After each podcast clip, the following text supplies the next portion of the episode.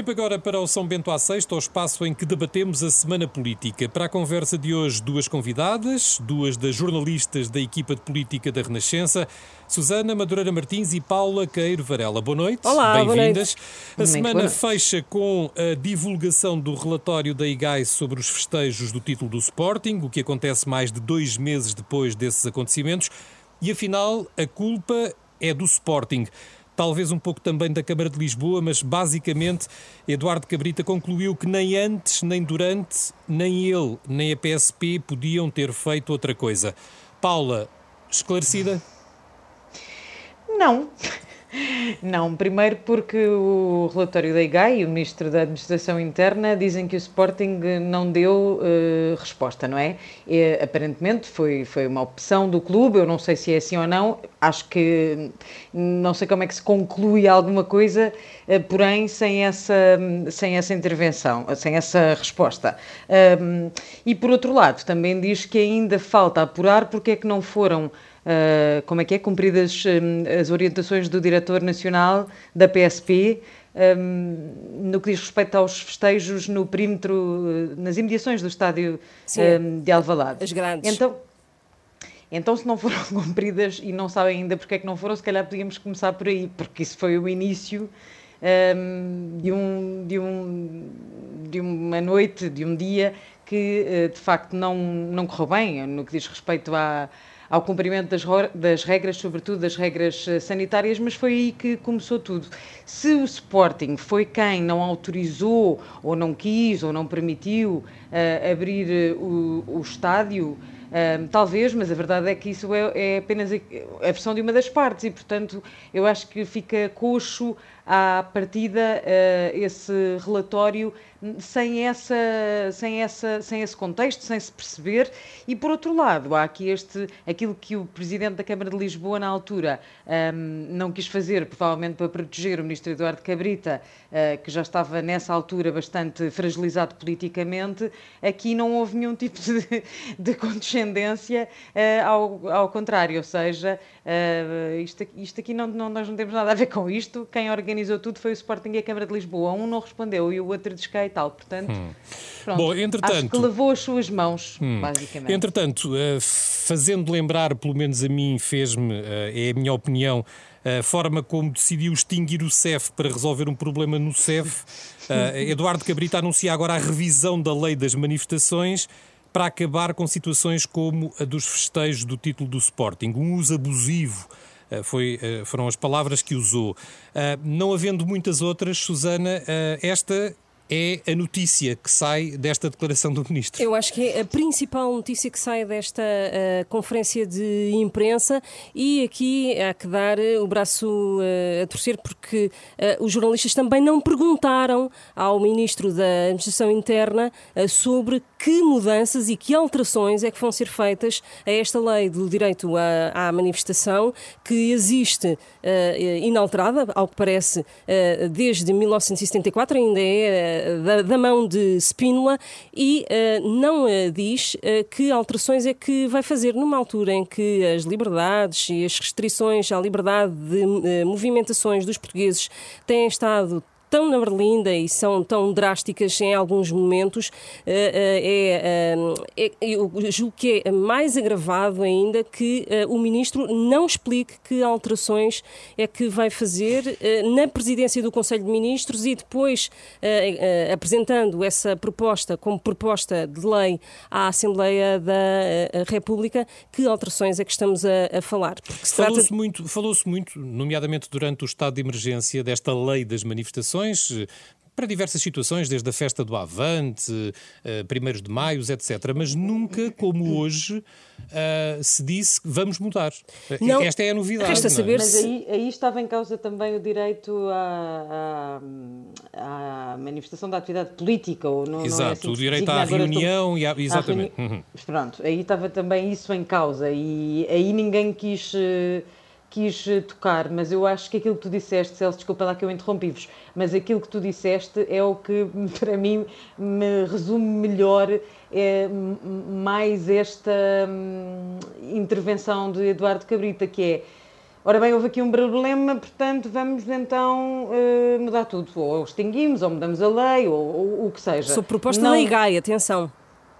Exatamente, neste caso sob proposta, sob proposta da, da, da Inspeção-Geral da Administração Interna, mas é o Ministro que assume essa uh, decisão no seu despacho, não é?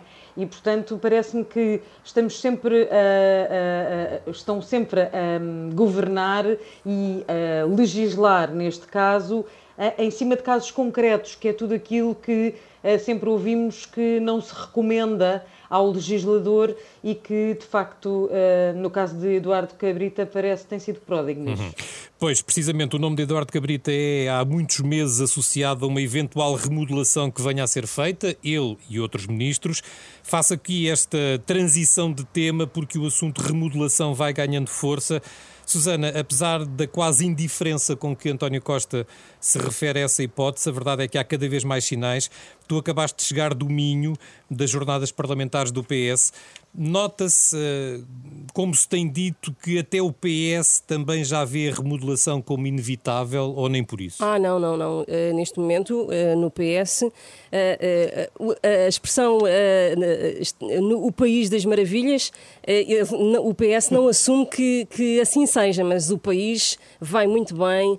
Uh, e foi feito, de resto, até antecipando uh, o debate do Estado da Nação da próxima semana, uh, o Estado da Nação para, o, para os socialistas e para António Costa e também para os deputados é um Estado da Nação de recuperação, de que as coisas até podiam estar piores, o desemprego podia estar pior e eh, neste momento o balanço eh, para o PS é eh, muito positivo. Até mais e, e evita-se falar de remodelação. Até mais do que remodelar, o que sai destas jornadas parlamentares é um renovar, é um São preparar, promessas. É um preparar da, do que, do, do, da, da, segunda metade, digamos, da legislatura. É? Sim, a, a, a, líder parlamentar do Partido Socialista, Ana Catarina Mendes, fez aliás um rol de promessas recentrando o discurso, ou seja, colocando colocando uh, o discurso do PS ao centro e fazendo algumas promessas e, e dando resposta à classe média, prometendo um aumento de salários a, aos uh, quadros mais qualificados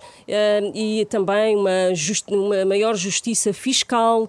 Uh, e, portanto, há aqui um, um, um recentrar do, do discurso do, do, Partido Socialista uh, para esta segunda metade da legislatura. Bom, a marcar esta semana também o chumbo do Tribunal Constitucional aos apoios sociais que o Governo tanto contestou, mas que o Parlamento aprovou e o Presidente promulgou. Um desfecho que Marcelo Rebelo de Sousa comentou assim. Juridicamente, certamente perdi. Politicamente, acho que ganhei.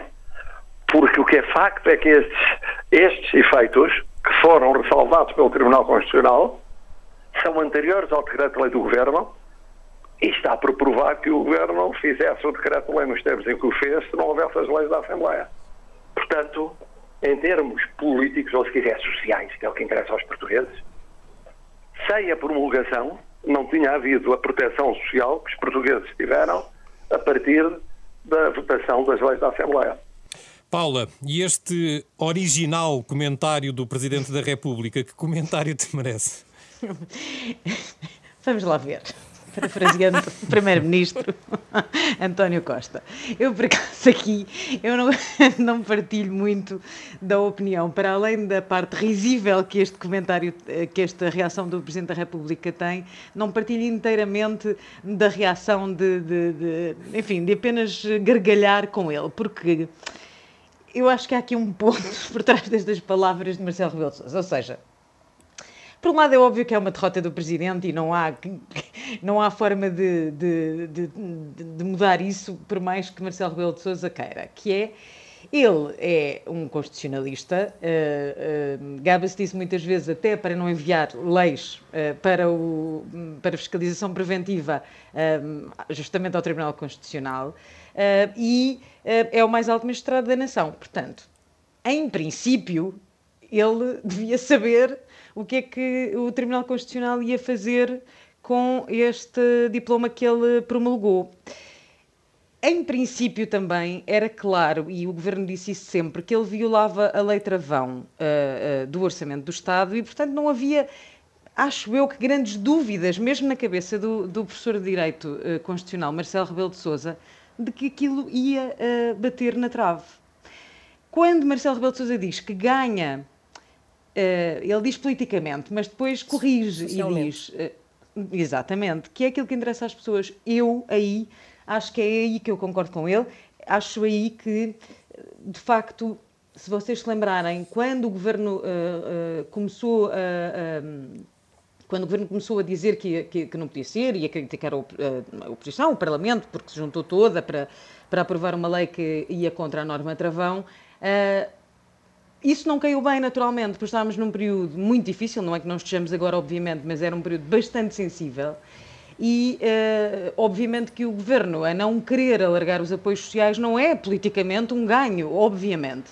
E portanto foi ao arrepio, uh, uh, por um lado, mandar a lei para, para a fiscalização sucessiva do Tribunal Constitucional, por outro lado, aprovando ele próprio algumas das coisas que essa lei previa. E aí é, é, aí que eu dou razão ao Marcelo Rebelo de Sousa. Eu não, tô, não estou certa de que o Governo fizesse de modo próprio se não tivesse, não tivesse havido esta iniciativa parlamentar. Hum. E, portanto, meio-meio, hum. faz rir. E isso mas... leva-me isso leva a uma outra pergunta, uh, Susana. Isto traz algum problema algum desgaste à relação Belém-São Bento? Não, não me não? parece. Não me parece. Não, de todo não me parece. Uh, aliás, o problema, uh, ou, o, o psicodrama foi uh, ultrapassado pelo próprio Primeiro-Ministro na declaração que fez aos jornalistas em São Bento, na altura, creio que em maio, dizendo que não haveria. tirava problema de relação com Marcelo Rebelo de Souza por causa disto. E, e aqui há um ganho uh, duplo e muito musculado, reforçado para o governo numa altura, e, e este, este acórdão chegou na, na, na, na, melhor altura para o governo, precisamente uh, quando vão começar as negociações do orçamento do Estado. E uhum. o governo tem aqui um, um, um, diploma. Um respaldo, não tem é? um respaldo para o que vem aí das negociações para o orçamento. Quando uh, uh, uh, os parceiros de esquerda vierem com aumento de despesa e exigirem medidas que impliquem um aumento de despesa para o Estado, o Governo diz está aqui este despacho, está aqui este acórdão e, portanto, há, há uma lei travão que agora está reforçada por este acórdão e, portanto, não há possibilidade necessidade mesmo de irmos além disto. Bom, e tendo Mas em conta... estamos a falar de um próximo orçamento e, portanto, também, Exatamente. Eh, nessa altura estará orçamentado outro valor para estes apoios sociais e é isso que eles vão, que eles vão uh, negociar. Mas eu concordo que, no fim das contas, depois de não ter uh, passado muito bem, o Governo acaba por ter este ganho de causa. Ficam todos bem, até porque, como ninguém vai ter que devolver o dinheiro dos apoios que já recebeu, eh, até o Tribunal Constitucional fica bem, não é? Fica, é isso que, parece que o Presidente que da República também diz, não é? A fotografia fica, fica perfeita. Bom, o São Bento à Sexta fica por aqui. Paula, Susana, obrigado por terem vindo. Muito obrigada. Deixe-se ficar aqui na Renascença, já a seguir o ensaio geral, o espaço da Renascença dedicado à cultura, como sempre editado pela jornalista Maria João Costa.